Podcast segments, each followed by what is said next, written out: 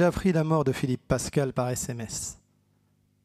Un message brutal envoyé par un ami alors que j'étais affairé dans la cuisine à attendre Dominique, qui devait me rapporter du matériel de tournée de Rennes. La nouvelle circulait depuis une heure tout au plus. J'en ai eu confirmation sur Internet, cherchant d'abord sans trop d'espoir un démenti, puis des informations. Dominique est arrivé, et j'ai vu à sa tête qu'il était au courant. Il faisait un temps splendide que les circonstances rendaient absurde. Nous nous sommes assis sur les marches devant la maison, un peu abattus, et Dominique a laissé tomber une tasse achetée quinze ans plus tôt à Tokyo, à l'occasion d'un séjour que nous avions fait tous deux pour un concert. Elle s'est évidemment brisée en mille morceaux sur le dallage de la terrasse. J'ai fait en sorte de garder mon calme. Je tenais à cet objet. Et à ce moment-là, j'ai oublié que Philippe Pascal était mort et que le cours de nos vies, d'une certaine façon, en était altéré.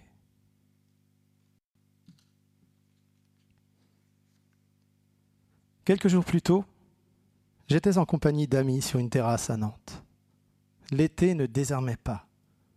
Nous alignions verre sur verre, euphoriques, retardant le moment d'aller manger, quand je reçus un appel et le nom de Philippe Pascal s'afficha sur l'écran. J'avais perdu tous mes contacts téléphoniques peu auparavant, ne retrouvant par déduction que ceux dont j'avais gardé les SMS, dont un de Philippe. J'avais hésité la veille à le rentrer dans mon nouveau téléphone. Nous ne nous appelions jamais, faute de nous connaître plus que ça. Les quelques conversations que j'avais eues avec lui étaient généralement polies et sérieuses. Je n'étais ce soir-là pas d'humeur, ni vraiment en état de lui parler, et je ne décrochais pas. Peut-être était-ce une erreur de manipulation de sa part. Au bout de deux minutes, je sentis mon téléphone vibrer. Il m'avait laissé un message, apparemment assez long. J'attendis avant de l'écouter, partagé entre le désir de ne pas gâcher ce moment entre amis et la curiosité. Ce n'était pas lui, mais sa femme, Claire, qui lui avait emprunté son téléphone. Elle, elle s'excusait de me déranger, mais son ton laissait entendre qu'elle n'avait pas le choix. Elle m'expliquait que Philippe travaillait sur les textes du troisième album de Marquis de et qu'il n'y arrivait pas. Toute la musique avait été enregistrée par le groupe à New York. Quatorze morceaux qui n'attendaient plus que d'être portés par sa voix, mais les mots ne venaient pas. Cela générait des tensions dans le groupe. Il se sentait sous pression, en souffrance, dit-elle. Et l'expression me frappa. Je la trouvais exagérée.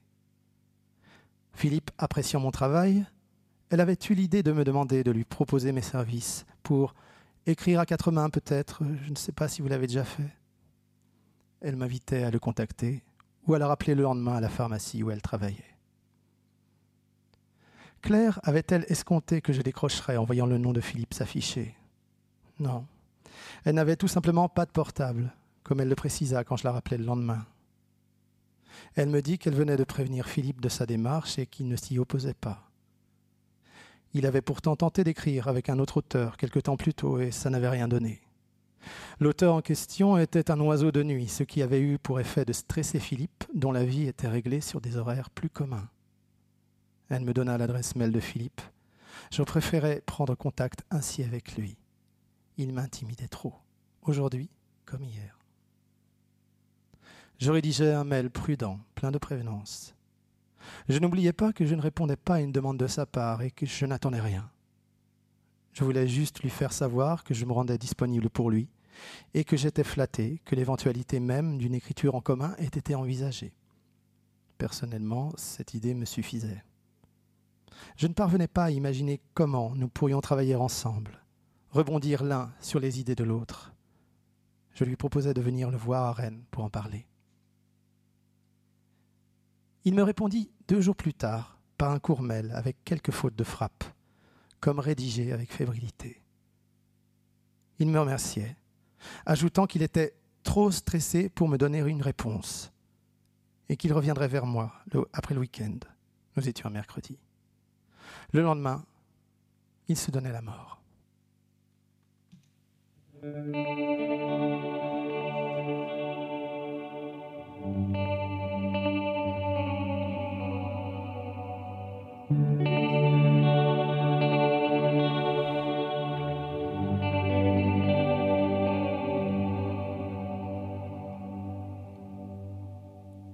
La fin des années 80, je vivais à Nantes une histoire avec une fille un peu plus âgée que moi. La musique occupait dans nos vies une place essentielle. Nous nous étions d'ailleurs rencontrés à un concert de mon groupe dans l'unique boîte rock de la ville. Elle avait été séduite par notre énergie et par mes textes. Ses goûts musicaux, quoique proches des miens, tendaient vers davantage d'âpreté. Elle me faisait découvrir des groupes que je ne connaissais pas et dont la dureté souvent me rebutait.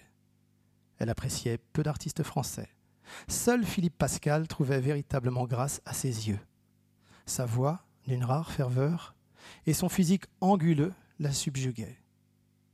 Elle déplorait toutefois le tour romantique qu'avait pris son groupe Marxberg sur son second album, avec ses synthétiseurs omniprésents et son chant plus lyrique, tout ce que moi j'affectionnais. Chez elle, nous écoutions sur sa petite, chaîne leur premier album, Danzig Twist.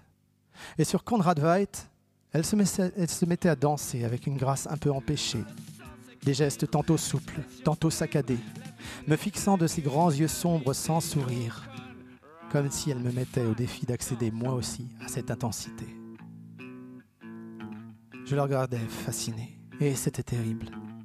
Je me rendais compte que je ne faisais clairement pas le poids et qu'elle allait me quitter, comme elle l'avait déjà fait à plusieurs reprises, s'amourachant un temps de type de son école ou croisé lors de vernissage. Mais cette fois-ci, ce serait définitif. Pour elle, un grand artiste était nécessairement doté d'une vision aiguë, réfléchie référencée. Et à cet égard, Philippe Pascal ne semblait pas faire exception. Lui qui revendiquait l'influence des expressionnistes citait Egon Schiele, Klimt, Kafka, et de groupes au-delà de tout soupçon, tels le Velvet Underground et Joy Division, eux-mêmes férus de culture extra-musicale. Elle voyait là une preuve de pertinence artistique. Il ne lui venait pas l'idée que ces références pouvaient être manipulées avec naïveté, voire même une certaine méconnaissance, par de jeunes hommes avant tout préoccupés de musique électrique susceptible de faire se pâmer de jeunes femmes. Frédéric, avec qui je faisais de la musique, avait eu une histoire avec elle, ce qui nous avait mis en concurrence, lui et moi, pendant quelques mois? Ceci avait bien évidemment entaché ma relation avec lui, sans compromettre malgré tout l'existence du groupe, qui était alors notre bien le plus précieux. Une fois la situation apaisée, lui et moi n'évoquâmes jamais cette période, concentrés sur la création et à vrai dire incapables de mettre des mots sur ce que nous avions vécu. Nous rêvions de, de réussir dans la musique, mais étions avant tout des amateurs éclairés de rock new wave, dont le romantisme répondait à nos préoccupations adolescentes. Dans ce domaine, Marxberg occupait pour nous une place de choix, au premier plan.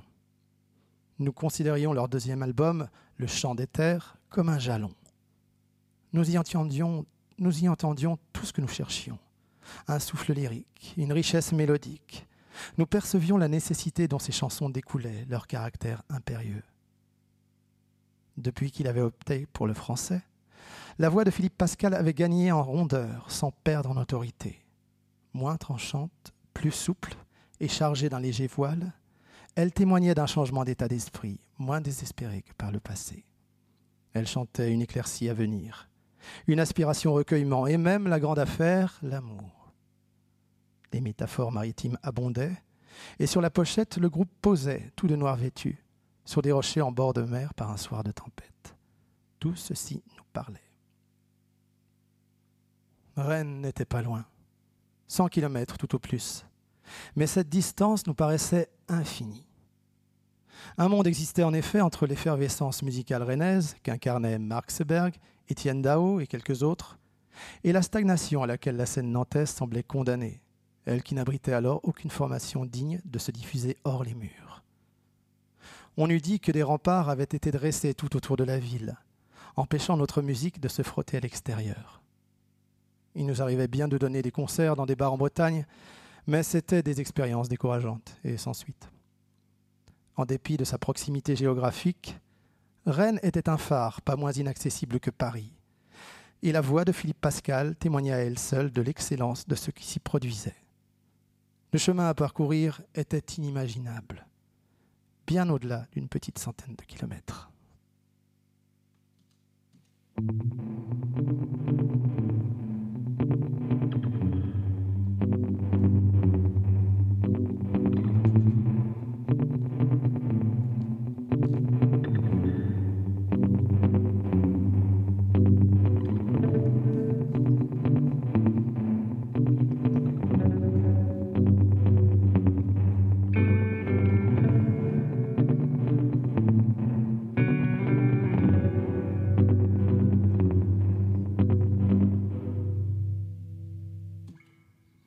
National 137.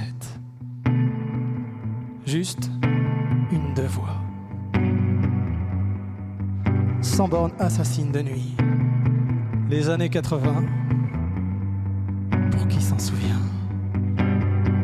Deux villes se tournaient le dos et Nantes était à la traîne. Parce que Rennes avait cette voix, la hissance sur un piédestal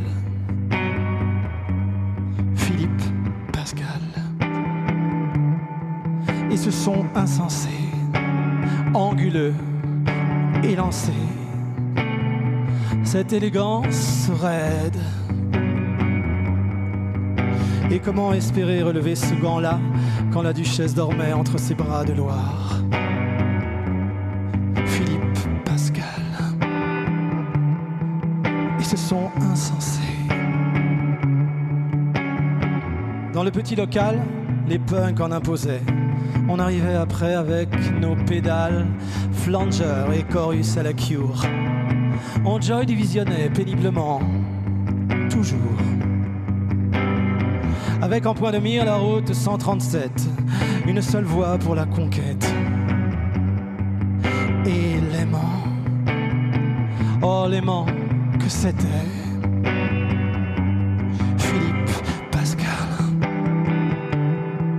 Sa voix de pluie de verre, diffusée dans la brume, il faudrait jouer là-bas, faire plier la rivale, peut-être il serait là. Oh, l'aimant, l'aimant que c'était. Ce fut un soir de décembre où il pleuvait comme il fallait, qu'on y a joué à pierre fendre dans un bar de la rue Saint-Michel. Il n'était pas là, mais sa voix sortait de partout des visages de reines. La brume de sa voix y circulait tenace. Elle portait encore la rivale. On en trouvait encore la trace dans les bars, à l'angle des nuits. Et même un jour, en face à face, où j'ai entendu cette voix me dire C'est bien ce que tu fais. Prends soin de toi. C'est bien ce que tu fais. Prends soin de toi.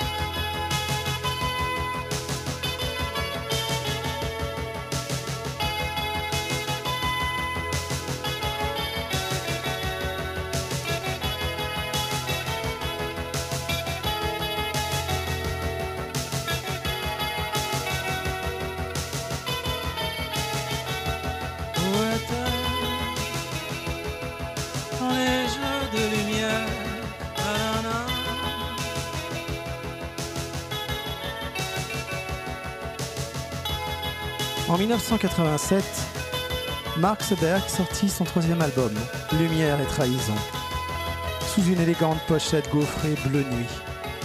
Ce mot, trahison, résonnait de façon désagréable, car c'était à peu près ce que nous éprouvions à l'écoute du disque.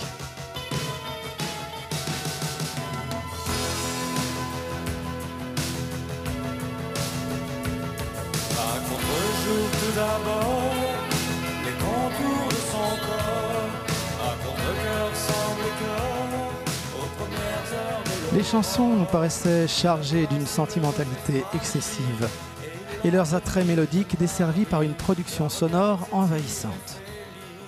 Elles clamaient de manière caricaturale le refus de la noirceur, dont les contempteurs du groupe l'affublaient, comme un déni du romantisme écorché d'hier.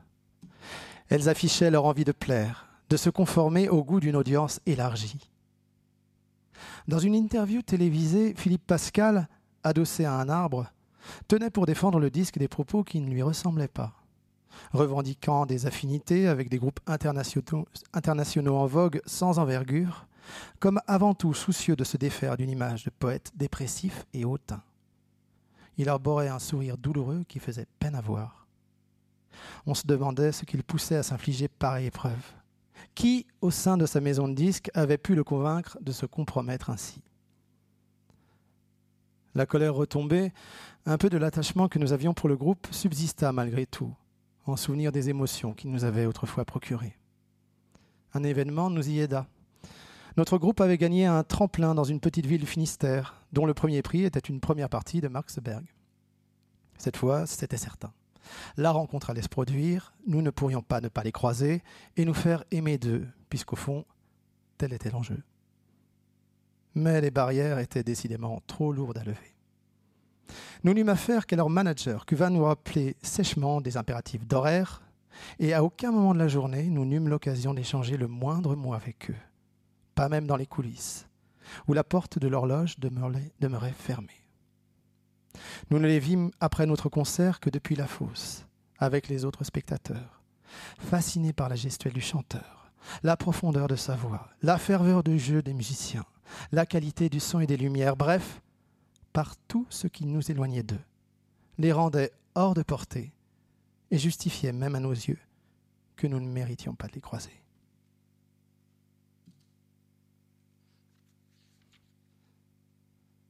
Les années 80 tiraient sur leur fin, et l'on se rendait déjà bien compte de ce qu'elles avaient de déplaisant. L'ironie permanente, un humour sans aménité en était les marqueurs, de même qu'un goût pour le clinquant, le tape à l'œil. La musique populaire était au diapason, avec ses productions sans nuances, ses rythmiques martiales, sa débauche d'effets sonores. Un sentiment de fausseté s'en dégageait. Il était temps de passer à autre chose.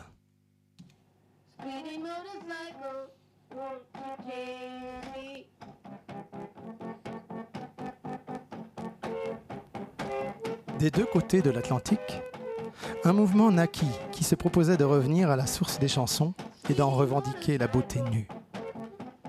Une scène alternative se développa ainsi, où, pour mieux fustiger les excès technologiques de la décennie finissante, l'on se targuait parfois de n'enregistrer qu'avec du matériel bas de gamme pour obtenir le son le plus modeste, le plus âpre qui soit.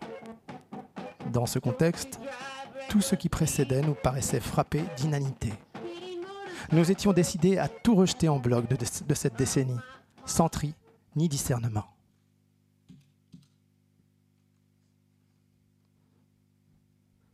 Je regardais mes vieux disques avec circonspection. Qu'avait-il bien à me dire désormais? Mon ancien amour m'avait laissé ses disques à son départ de Nantes, même ceux de Marquis de Sade. Je ne me les passais plus. Il me renvoyait à une période et à quelqu'un qu'il me fallait oublier. Je me mis à écouter du blues acoustique des années 30. Le son reste de ces enregistrements, le souffle de la bande qui les traversait, tout cela sonnait vrai. Aucun artifice de studio n'avait dénaturé cette musique, dont Philippe Pascal, je l'apprendrai plus tard, était un amateur éclairé.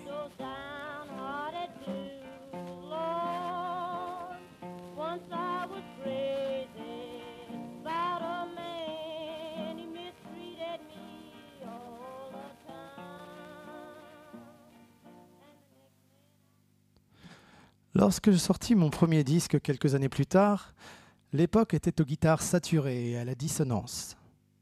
J'étais d'ailleurs hébergé sur une structure dévolue à ce type de musique, et dont le responsable, en entendant mes morceaux composés au clavier, s'était résolu à infléchir la ligne artistique. Pour lui, comme pour ses autres poulains plus jeunes que moi, la New Wave était une histoire dépassée, sans plus d'intérêt.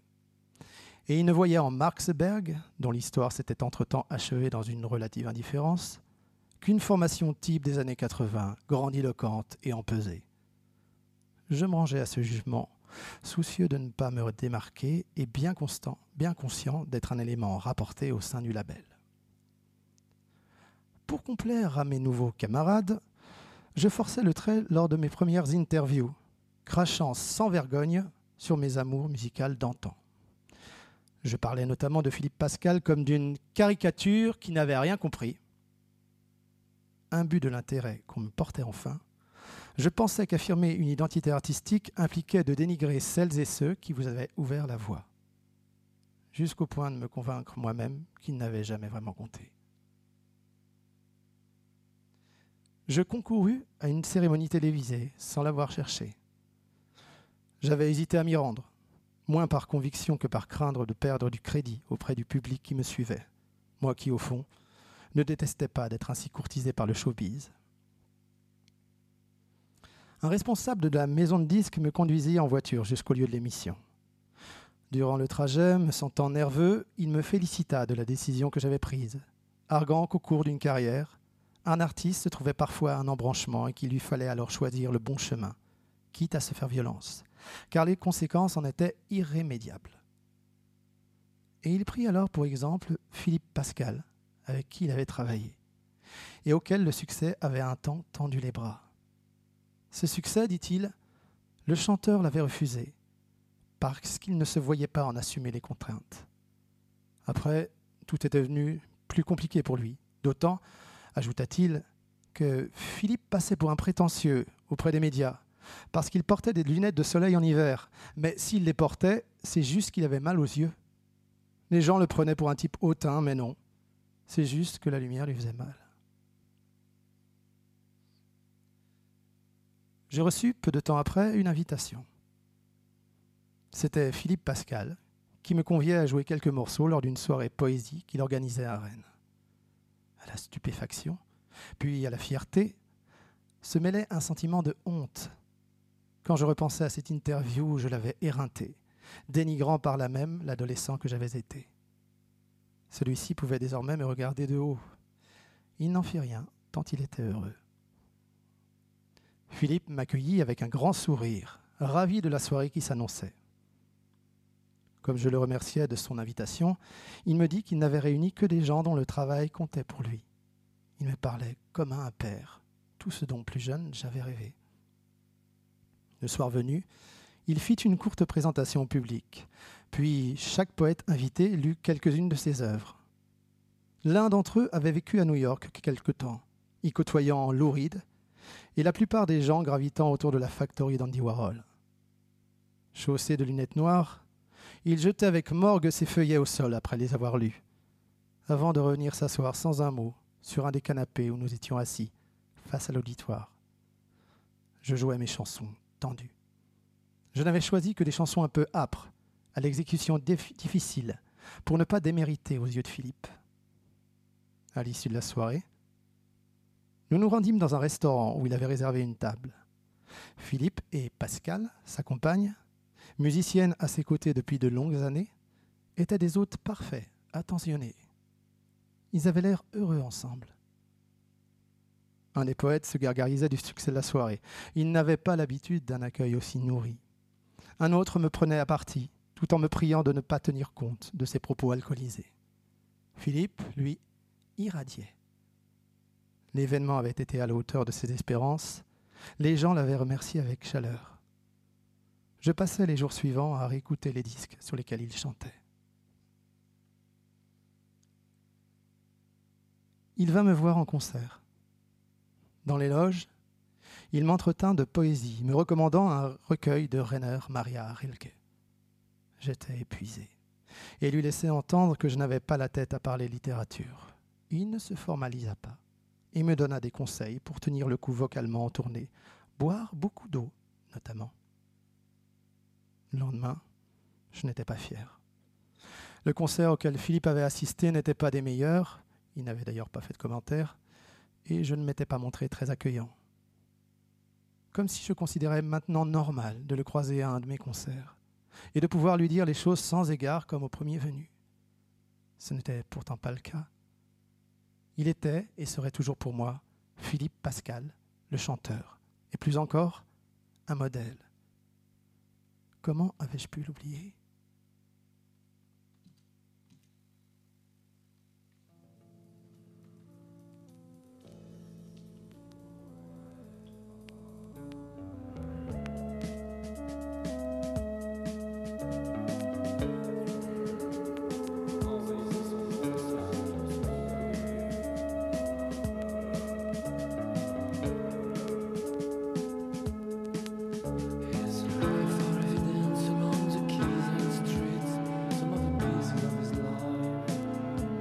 De plus en plus souvent. J'y avais lié des amitiés et j'y répétais ou enregistrais régulièrement. Je n'y croisais jamais Philippe, ni ne cherchais à le revoir. Mais je le savais là, pensais à lui. Et souvent, en marchant dans les rues à la nuit tombée, je me sentais comme immergé dans certaines de ses chansons. Elles en étaient l'écho nocturne parfait.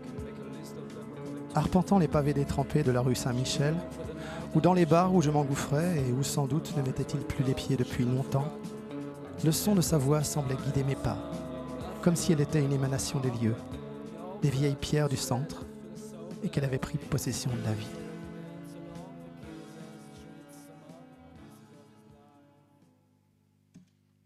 Cette voix qui venait d'ailleurs, de l'autre côté de la Méditerranée, comme celle d'Étienne Dao il était troublant de se dire que les deux voies les plus emblématiques de Rennes, celles qui en avaient redéfini les contours à l'extérieur, étaient celles de deux enfants déracinés, ayant tous deux fui l'Algérie où ils étaient nés la même année, en 1956. Étienne Dao, originaire d'Oran, et Philippe Pascal, de Sidi Bel.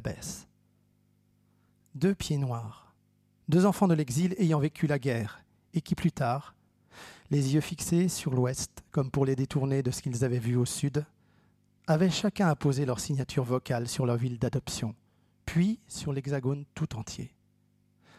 L'un et l'autre délivrant en musique sa version de la mélancolie, tout en cristallisant celle de Rennes, comme si les mélancolies septentrionales et nordiques y convergeaient. Et ce, au même moment où apparaissait sur la scène française un Alsacien d'origine kabyle, Alain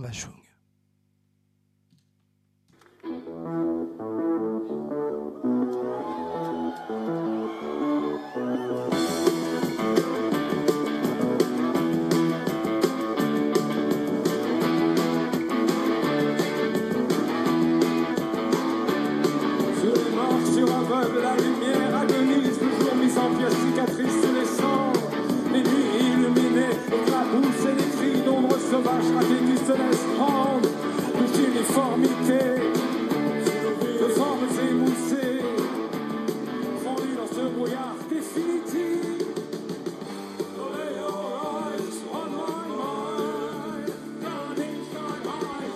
Début 2017, on apprit que Mark Itzad se reformait le temps d'un concert.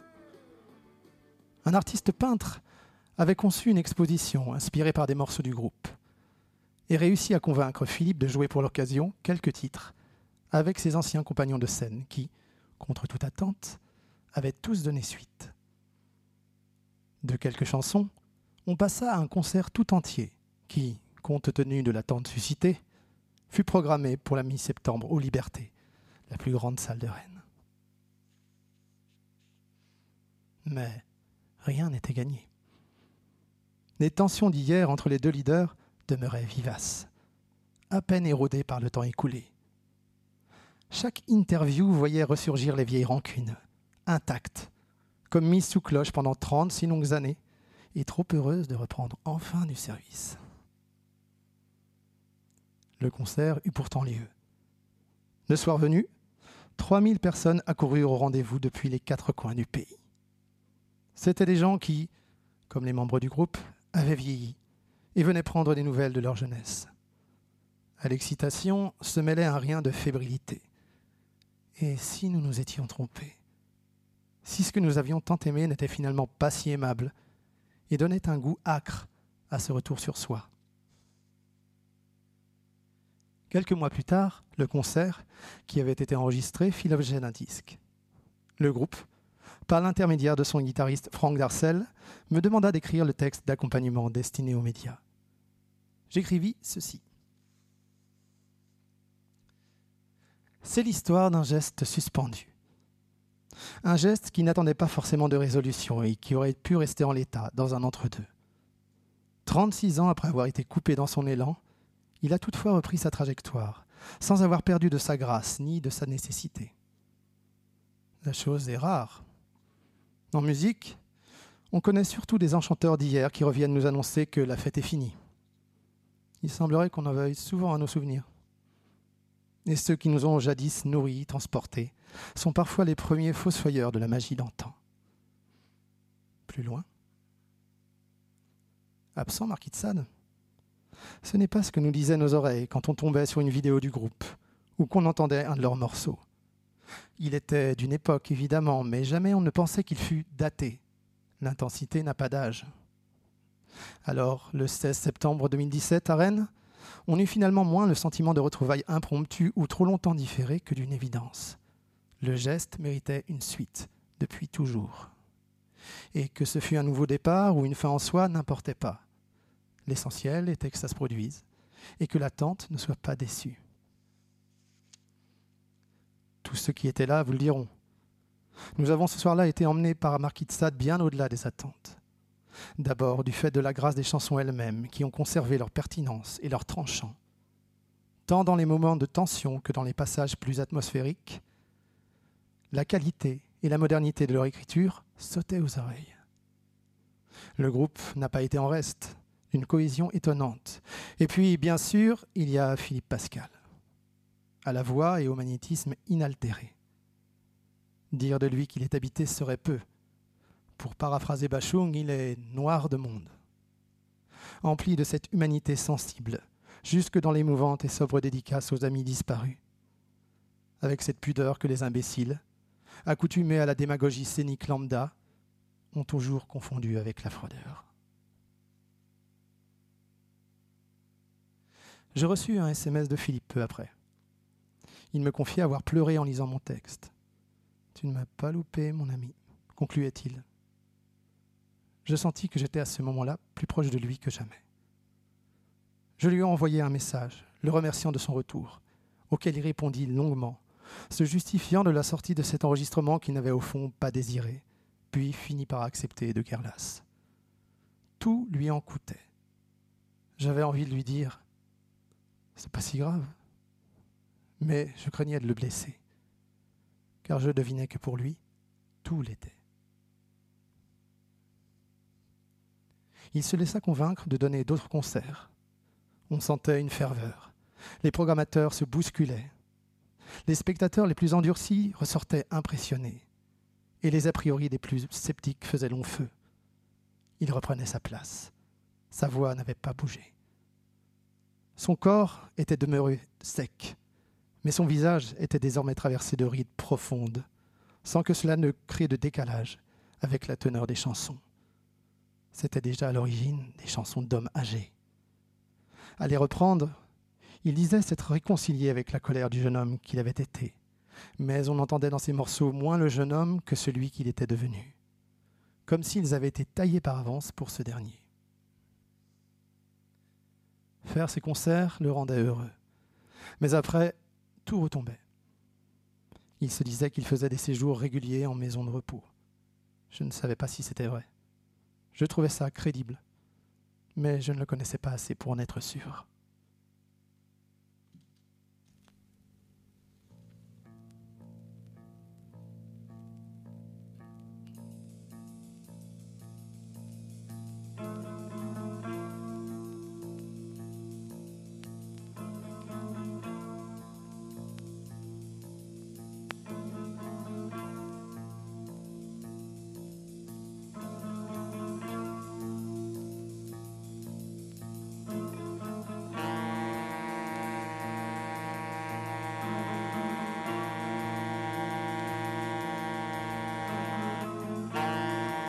L'enterrement tardait, du fait de l'autopsie.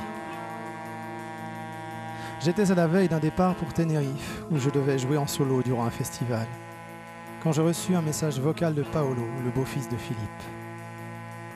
Il me téléphonait de la part de sa mère, en maison de repos depuis le décès de son mari.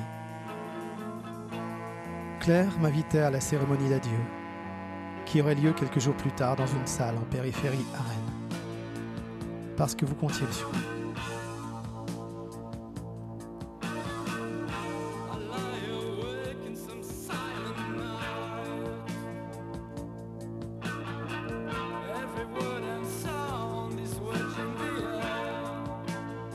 J'hésitais malgré tout.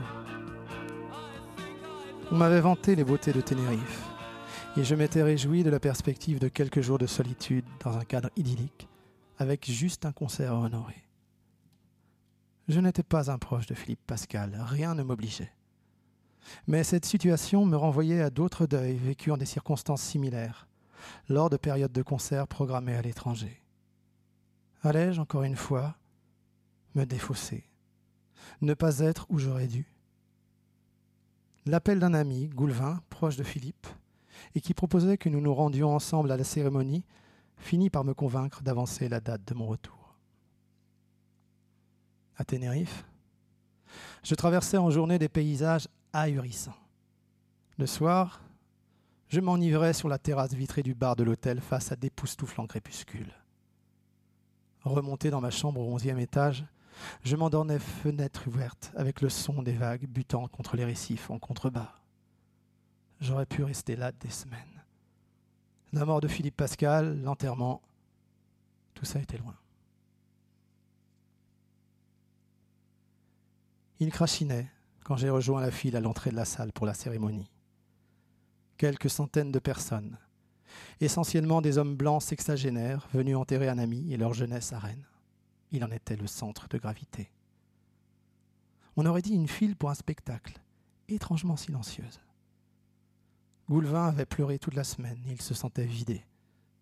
Durant le trajet depuis Nantes, il s'était remémoré les moments avec Philippe, son rire homérique, sa passion des chats, et la mort accidentelle de Tonio, son beau-frère, musicien avec qui ils jouaient tous deux, une disparition brutale qui avait profondément affecté Philippe et mis fin à leur projet musical commun. Les portes se sont ouvertes et nous nous sommes installés sur les gradins. J'étais à côté de Dominique. Nous n'osions pas nous regarder. Sur scène, des portraits de Philippe étaient projetés, photos de presse ou personnelles. Sur l'une d'elles, on le voyait marcher de dos avec un chien derrière lui. C'était l'homme que seuls ses proches connaissaient. Son fils, des amis chers, se succédèrent au micro pour lui rendre hommage entre deux morceaux de musique choisis parmi ceux qu'il aimait le plus. Ses parents, encore en vie et auxquels il avait rendu visite tous les jours, étaient là. Ils enterraient aujourd'hui leur deuxième fils. Le premier, je l'appris à ce moment-là, s'était également suicidé longtemps auparavant. La mort de Philippe m'apparaissait sous un nouveau jour. Elle ne relevait plus seulement, d'une décision et d'un geste solitaire, mais s'inscrivait dans un récit familial où la guerre et l'exil avaient peut-être déclenché dès l'enfance d'inéluctables et terribles comptes à rebours. Au terme d'une petite heure, chacun a été invité à venir dire adieu à Philippe. Et c'est à cet instant que j'ai vu au pied de la scène le cercueil que ma myopie avait occulté. Mes jambes tremblaient comme je descendais les gradins, au son des ailes de verre, la chanson de Mark Seberg que je préférais. C'était un chant de départ. Je le comprenais aujourd'hui.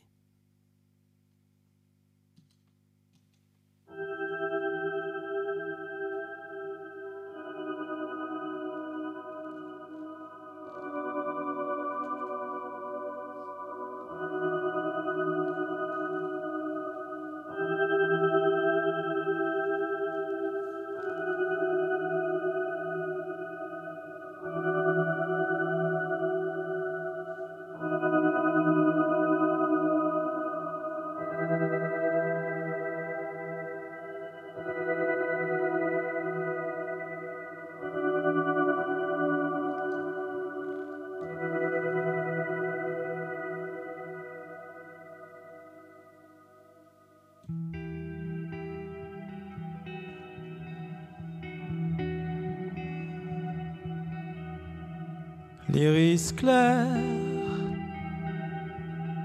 les yeux immensément ouverts de papillons ouverts. Au plafond, la lumière des néons vacillait. La lumière vacillait.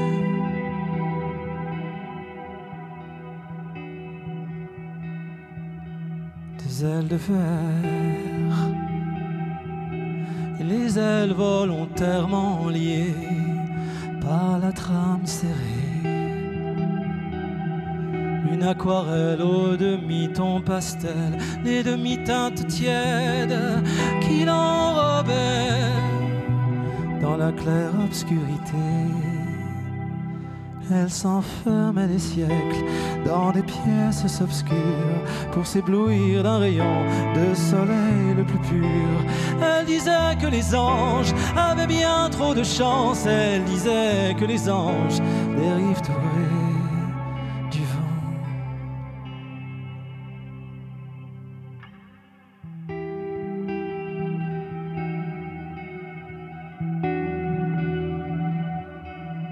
Mais je jure devant Dieu,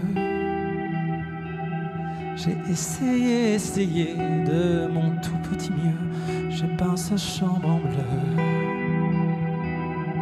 Mais trop légère dans l'entrelac cruel des demi-teintes tièdes qui l'enrobaient dans la claire obscurité. Elle s'enfermait des siècles dans des pièces obscures pour s'éblouir d'un rayon de soleil le plus pur. Elle disait que les anges avaient bien trop de chance. Elle disait que les anges dérivent au gré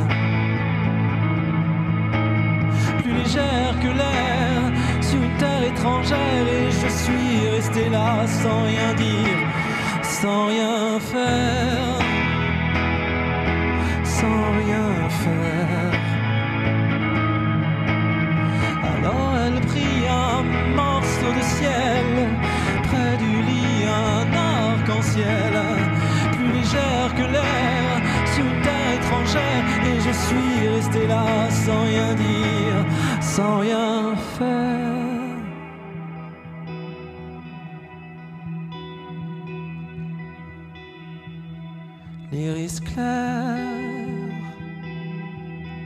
les yeux immensément ouverts de papillons ouverts. Au plafond, la lumière des néons vacillait.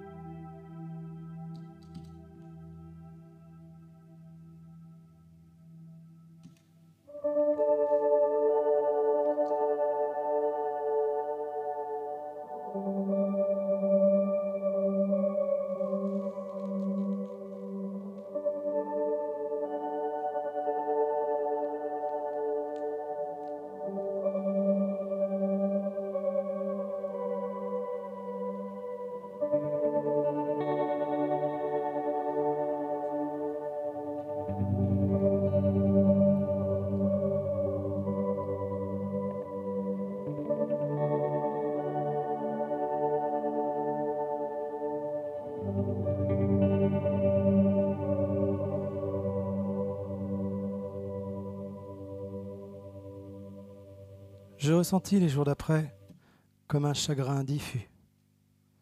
Je pensais à lui en permanence, et le soir, dès que j'étais seul, je me passais un des disques de de Sade et Mark Seberg, même Lumière et Trahison, dont j'avais appris avec les années à aimer le romantisme moins écorché et les atours mélodiques évidents. Ce n'était que de vieux vinyles. Je me rendis compte que je n'avais jamais acheté aucun CD de ces groupes. Il était rattaché à ma jeunesse, et la jeunesse s'agrippe à vous.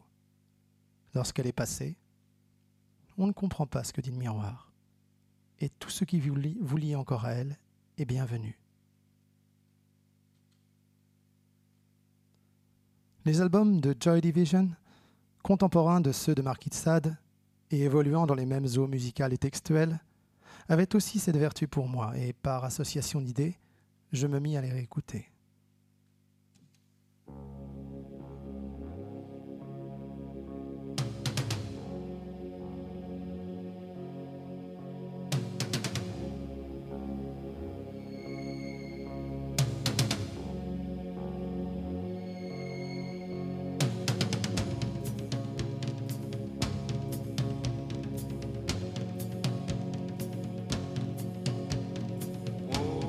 L'intensité scénique de Philippe Pascal avait souvent fait l'objet de comparaisons avec celle de Ian Curtis, le chanteur de Joy Division, lequel avait également mis fin à ses jours quelques 40 ans plus tôt.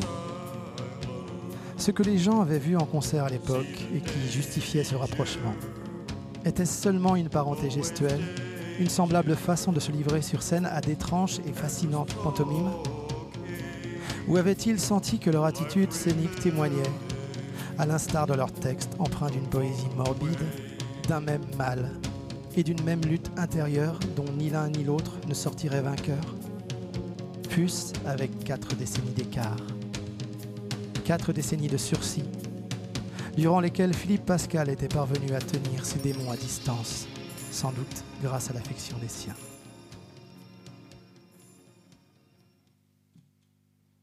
Et si la musique plutôt que de l'éloigner de ce qui le rongeait, était ce qu'il y avait ramené, l'avait fait replonger, revenir à l'avant-plan, chargé de toute une lourde mythologie, à nouveau exposé à l'attente d'un public en une période de blocage créatif, il y avait de quoi de perdre pied.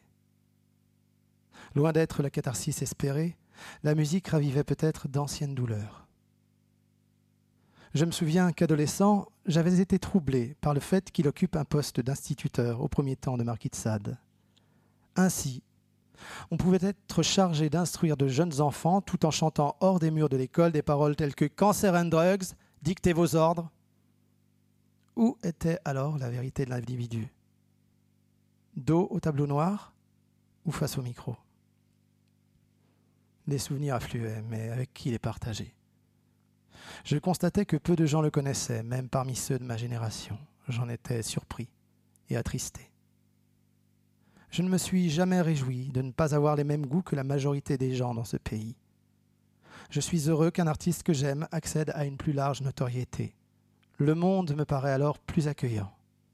C'est sans doute excessif, voire puéril, mais j'y mets cet enjeu-là tout en n'ignorant pas que nous vivons dans un pays accusant un déficit criant de culture musicale, fruit d'un nivellement par le bas au long cours, de décennies de cynisme, celui de décideurs ayant décrété que la beauté n'existait pas, que le peuple était laid et méritait la laideur, qu'il fallait le distraire et non le toucher. À l'heure des charges, Philippe Pascal n'a rien fait pour que son art touche le plus grand nombre, ou alors juste à une courte période avec Mark Seberg il ne s'y voyait pas. Il n'aimait pas la chanson française, Brel excepté. Ce n'est pas étonnant. Brel était à sa façon un expressionniste, comme lui. Il joignait sur scène le geste au chant, et dans ce geste, une colère. C'est une école qui s'est perdue. On confond désormais l'emphase avec la ferveur. En fin d'année, Claire me téléphona. C'était toujours avec le portable de Philippe et je n'avais pas modifié le nom du contact dans mon répertoire. Voir s'afficher le nom de Philippe Pascal sur mon écran me troubla, comme un signe adressé depuis l'autre côté. Elle n'avait pas repris son travail, mais refaisait surface. Elle m'entretint d'un portrait de Philippe qu'elle se proposait de me faire parvenir, et revint à un moment sur les circonstances de sa disparition, qu'elle disait liées à un raptus, mot dont je ne connaissais pas le sens. Mais je perçus ce que celui-ci avait d'apaisant pour elle, comme s'il relativisait le geste de Philippe, en atténuait la violence.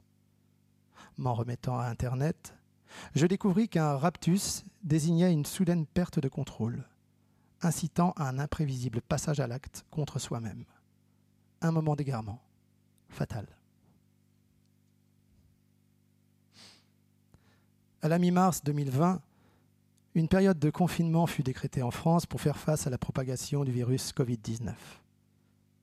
Une barrière de jour se dressait devant nous. Pour ceux qui n'étaient pas malades et ceux qui ne travaillaient pas, qu'allions-nous en faire? Assis sur un canapé, tout à mes pensées, j'égrenais distraitement quelques arpèges sur une guitare quand, sans même m'en rendre compte, je me mis à chanter le début de l'éclaircie, une des chansons de Mark Seberg les plus emblématiques. Vrai, l'hiver C'est vrai, sans toi, la neige, le gel, les coups de vent. J'eus peu après le sentiment, sans doute exagéré, que la chanson était venue me chercher. Elle était de circonstance. C'était un chant d'espoir, exhortant à la patience. L'enregistrer devint une obsession, et quelques jours durant, je m'accrochais à elle comme une bouée de secours. Mais j'avais beau bien la connaître, elle me résistait. Je peinais à trouver le, ton juste. Je m'acharnais sur une première version, trop mièvre et chargée, et j'allais laisser tomber quand une seconde tentative, plus épurée, m'incita à persévérer. J'en vins à bout, et quand je la fis écouter, on m'encouragea à la diffuser plus largement que je ne l'avais imaginé. Les jours passant, je ne me décidais pas à en informer Claire Pascal, dont je n'avais plus de nouvelles depuis son dernier coup de fil quelques mois plus tôt. Je craignais que l'idée de cette reprise ne lui déplaise, et plus encore, la reprise elle-même. Goulevin m'appela pour prendre des nouvelles, et après nous être enquis de notre santé mutuelle, je lui parlais de la chanson et de mes craintes quant à la réaction de Claire.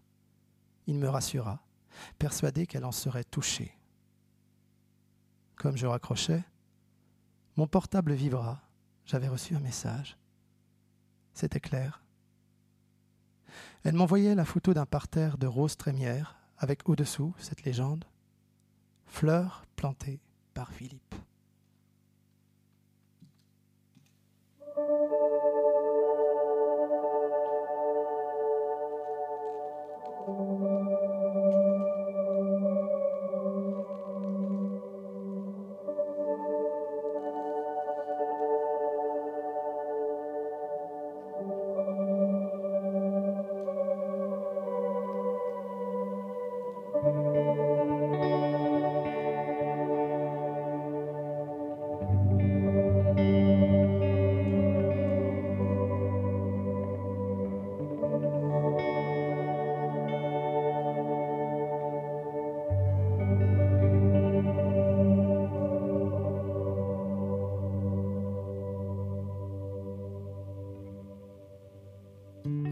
C'est vrai, l'hiver dure trop longtemps. C'est vrai, sans toi, la neige, le gel, les coups de vent.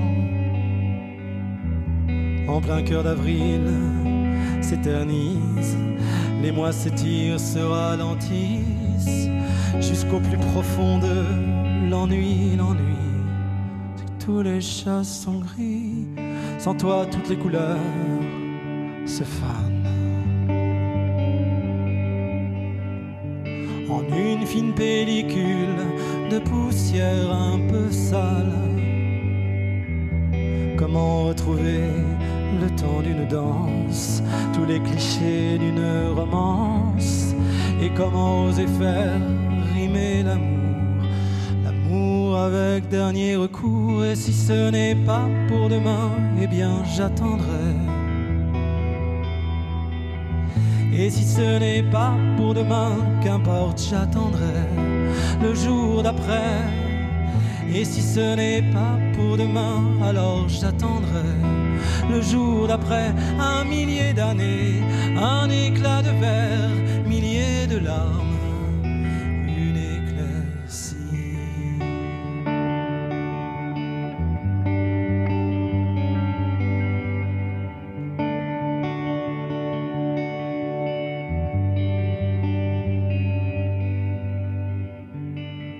suffit d'un regard. Brillant, brillante étoile d'un soir. Comment retrouver le temps d'une danse, tous les clichés d'une romance Et comment oser faire rimer l'amour, l'amour avec dernier recours Et si ce n'est pas pour demain, eh bien j'attendrai et si ce n'est pas pour demain, qu'importe, j'attendrai le jour d'après. Et si ce n'est pas pour demain, alors j'attendrai le jour d'après. Un millier d'années, une pluie de verre, milliers de larmes, dans un millier d'années.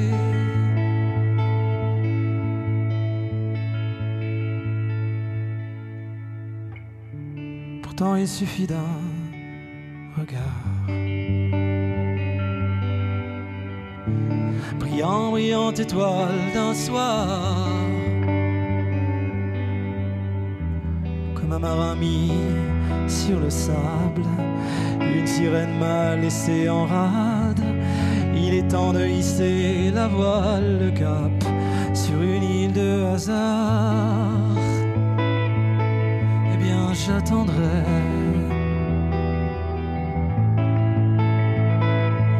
Qu'importe, j'attendrai.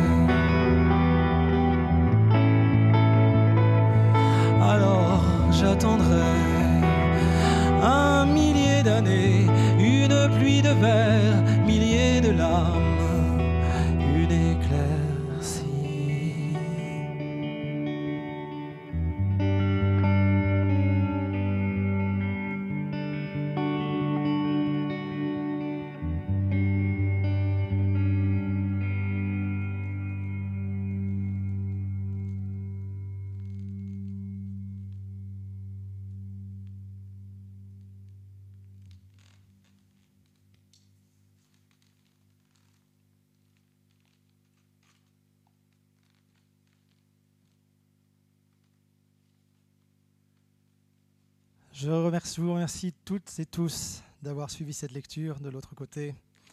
Désolé pour le petit retard qu'il y a eu, dû à, des, problèmes de, de connexion. Je voulais remercier les personnes qui avaient travaillé sur cette lecture. À la vidéo, il y a Bertille. À la lumière, Patrick et Martha. Au son, William. À la direction technique, Guillaume. Et bien sûr aussi, je voulais remercier la Maison de la Poésie et spécialement Arnaud. Arnaud, Catherine et euh, Olivier Bonsan. Olivier Chaudonson. Merci beaucoup.